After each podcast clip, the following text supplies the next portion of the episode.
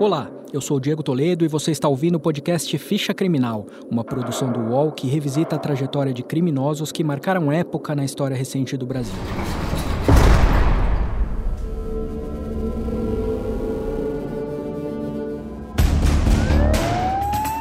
Foi condenado a mais de 100 anos de prisão na madrugada de hoje. Foi condenado a Vai te 20 deixar- anos e um mês de prisão e matou A Corregedoria da Polícia Militar de São Paulo e a 2015 Polícia Civil abriram inquéritos para apurar a o morte de feminicídio quatro de um homem que matou a namorada a golpes de canivete.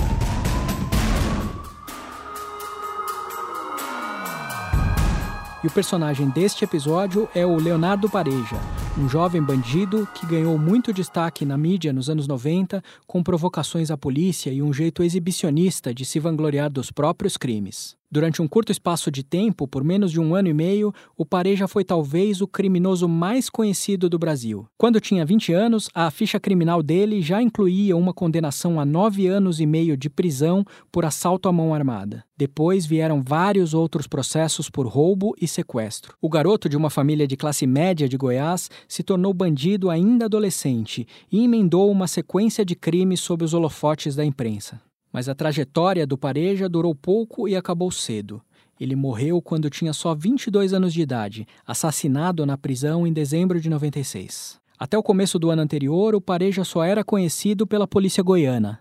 Lá, ele tinha fama de ser um abusado assaltante de postos de gasolina. Mas em setembro de 95, o Leonardo Pareja se tornou protagonista do noticiário policial. Foi quando ele sequestrou uma menina de 13 anos na Bahia. O caso foi parar no Jornal Nacional da TV Globo. Esse é um trecho de uma reportagem da época. O sequestrador ficou trancado no hotel com a garota. Seis e meia da manhã, ele aparece na janela. Fernanda dormiu e amanheceu com um revólver na cabeça. O policial se aproxima e tenta mais uma negociação.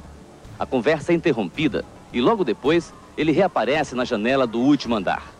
Abatida, a garota escreve um bilhete pedindo para tranquilizar a família. 10 da manhã, a tensão aumenta. O sequestrador anuncia que está pronto para fugir e pede um motorista. A polícia atende e o motorista é levado sem camisa e com as mãos para cima. O sequestrador desistiu porque não concordou em deixar a menina. O sequestrador ligou para uma rádio de Feira de Santana, disse que já passou por situações parecidas e que é capaz de tudo para escapar. É o seguinte, eu quero um carro, um piloto. Um carro? É, um, qualquer uma pessoa que possa dirigir. Eu sei dirigir muito, mas eu não quero dirigir, eu quero ir com ela. Porque ela vai estar 24 horas na minha mira e meu reflexo vai estar todo virado a ela. Eu não vou apontar arma pra ninguém, vai ser apontado somente pra cabeça dela. Se tentarem alguma gracinha, quem vai apertar o gatilho vão ser vocês. A menina Fernanda também conversou com o repórter da rádio. Disse que não foi agredida e acredita que vai ser libertada.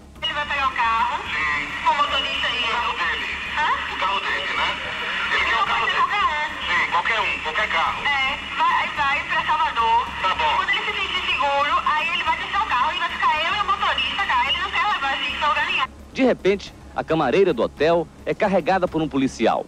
Ela estava escondida em um dos quartos e conseguiu fugir. No início da tarde, o sequestrador chama o policial. Pede para providenciar uva, maçã e maracujá. Fernanda está com fome. Ela é filha do publicitário Paulo Viana, que mora em Salvador. Leonardo Rodrigues Parenja é considerado um bandido perigoso. O sequestro chamou a atenção por uma série de motivos. Primeiro, pela comoção natural diante da imagem de uma menina sob a mira de uma arma apontada por um bandido. Depois, por causa da família da vítima. O pai dela, além de publicitário, era cunhado de um dos filhos do então senador Antônio Carlos Magalhães, que era um dos homens mais poderosos do Brasil. E por fim, chamou a atenção também pela ousadia do Leonardo Pareja. Ele manteve a jovem de 13 anos em um quarto de hotel por quase três dias. Mesmo sob o cerco da polícia, ele intercalava as exigências com negociações e entrevistas desafiadoras. Além da TV Globo, ele também falou com emissoras de rádio locais da Bahia. A menina sequestrada foi trocada por outro refém, que acabaria libertado no dia seguinte. Mas o Pareja deu início a uma fuga que durou quase 40 dias e atravessou três estados. Só depois de mais de um mês enganando a polícia é que ele se entregou. Pouco antes de morrer, o Leonardo Pareja deu uma série de entrevistas para um filme sobre a vida dele, dirigido pelo Regis Faria. Nesse trecho, ele fala sobre como o caso na Bahia e a relação com a mídia moldaram o personagem que ele se tornou. Tinha saído nos jornais e telejornais que eu tinha molestado a garota, que eu tinha machucado ela, torturado, que eu tinha feito uma porrada de coisas, que eu era isso, que eu era aquilo. comecei a dar entrevistas ao vivo, comecei a dar flashes, comecei a mandar cartas para, para, para, para as televisões. E aí começou a fazer a inversão de valores. Todo mundo crítica fala inversões de valores. Mas não, eu estava colocando os valores no seu devido lugar, colocando o verdadeiro valor da polícia, que são ladrões, corruptos, torturadores. Eu comecei a aprender como lidar com a mídia. Eu telefonava para a rádio, desafiava a polícia e ia. Eu cumpria com o que eu falava para a mídia. Saía a versão da polícia, eu entrava nas rádios e dava a minha versão. A imprensa foi moldando a critério dela e eu fui moldando ao meu critério. E se formou Leonardo Paredes. Ficha Criminal volta já. Os podcasts do UOL estão disponíveis em todas as plataformas. Você pode ver a lista desses programas em uol.com.br/podcasts. Recebe salário, faz transferência, pagamento, recarga de celular e até empréstimo, tudo sem taxa. PagBank, a sua conta grátis do PagSeguro. Baixe já o app e abra sua conta em 3 minutos.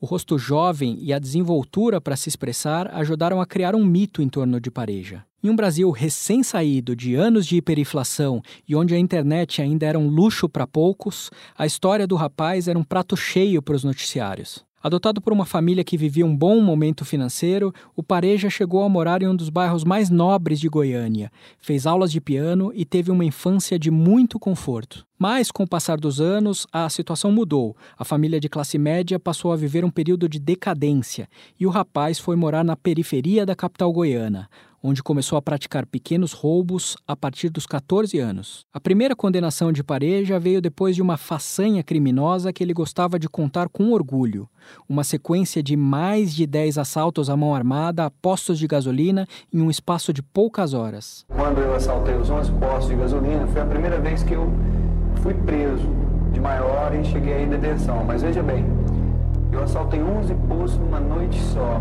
um atrás do outro em seguida, em menos de uma hora. Eu fiz um verdadeiro salseiro de Goiânia. Botei a rota todinha para andar atrás e eles não me pegaram. Pegaram quatro dias depois, informado por um serviço reservado à Polícia Militar, que é a P2, e que me pegou. Além das ações arrojadas, como o sequestro na Bahia e o arrastão a postos de Goiânia, as fugas da prisão também impulsionaram a fama do Pareja.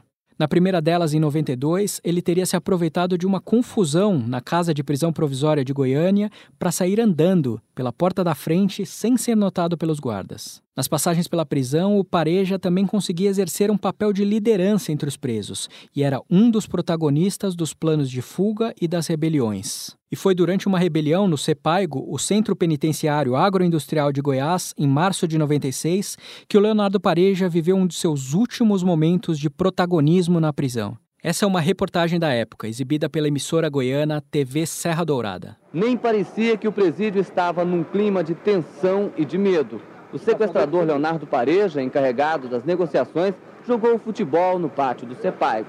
Depois, mandou um recado à polícia, pedindo bolo, refrigerante e velas para comemorar o aniversário dele, que ontem completou 22 anos de idade. Mais tarde, a situação mudou. Leonardo Pareja levou ao muro do Sepaigo o coronel Nicola Limonge. Com uma arma apontada na cabeça, o diretor do presídio fez um apelo emocionado, pedindo que as autoridades atendam às reivindicações dos presos. Querem liberdade só depois que eles saírem. Depois que entregar os reféns, os problemas é deles. Vamos ser mais. Vamos ser mais, mais lógicos. Pelo amor de Deus, vamos ser mais lógicos. A coisa que eles estão pedindo é pouco demais para a vida que tem lá dentro. Ô, gente, pelo amor de Deus. Deu certo agora? Eu estou na mão de vocês, pelo amor de Deus. A rebelião foi a maior já realizada em Goiás e durou uma semana. Quase 30 pessoas foram feitas reféns, incluindo a cúpula do Judiciário e da Segurança Pública do Estado. O motim terminou com a fuga de dezenas de presos, incluindo Pareja, que deixaram o presídio em oito carros e com seis reféns. O Pareja acabaria se entregando para a polícia um dia depois do fim da rebelião. O jornalista e escritor Percival de Souza, que há 50 anos acompanha os casos policiais mais importantes do Brasil, conversou com a gente sobre a história do Leonardo Pareja. Para o Percival, a vaidade que fez a fama do Pareja também acabou sendo o estopim para o fim trágico que ele teve. O ego também existe no mundo do crime, então ele ficou encantado consigo próprio. Seria o narciso criminoso, que olhava como no narciso mitológico, ele olhar no, nas águas e ver refletido a sua imagem e dizer: Eu sou o melhor, eu sou o mais importante, eu sou o mais conhecido. Só que isso tem um problema para o próprio criminoso. Isso atrai a ira de outros criminosos. Se ele se tornou famoso pelo que ele conseguiu fugindo conseguindo escapar de todos os lugares, um outro tipo de preso, menos habilidoso do que ele, acha que vai é, galgar os degraus das, da, da, fama e justamente matando o famoso. Então foi morto por alguém também que, que, que quis obter a fama exatamente matando o famoso. Então foi o que aconteceu. O Leonardo Pareja foi morto na prisão com oito tiros disparados por outros cinco detentos. Além de Pareja, outros dois presos foram mortos. Desde a rebelião de meses antes, um conflito teria se formado entre os presos. Um dos assassinos, o Eduardo Rodrigues Siqueira, era descrito como um aliado fiel do Pareja. O Eduardo confessou o crime e disse que o Pareja foi morto porque teria delatado para a direção do presídio um plano de fuga dos outros presos. Esse é um trecho de uma entrevista que ele deu na época. Começou numa, numa traição, que eu sou viciado em drogas, começou a me desprezar por causa da droga. Então o cara não é amigo, não. Eu com certeza na cabeça que era traição,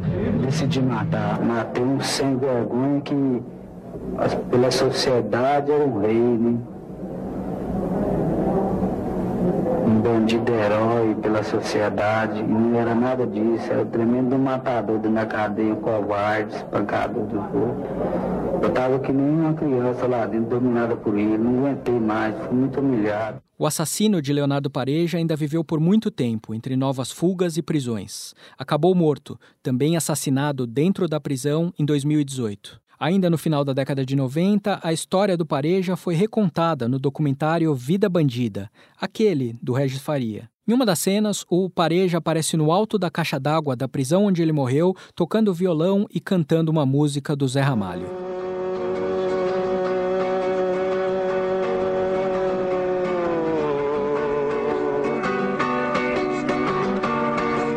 Vocês que fazem parte dessa massa passam nos projetos do futuro. O filme da vida do Leonardo Pareja acabou cedo. Com 22 anos, o bandido desafiador e que gostava de aparecer encontrou um fim trágico para a aventura que ele escolheu viver no crime. E ter que demonstrar sua coragem. Aqui em Goiás eu nunca tive essa preocupação. que possa parecer.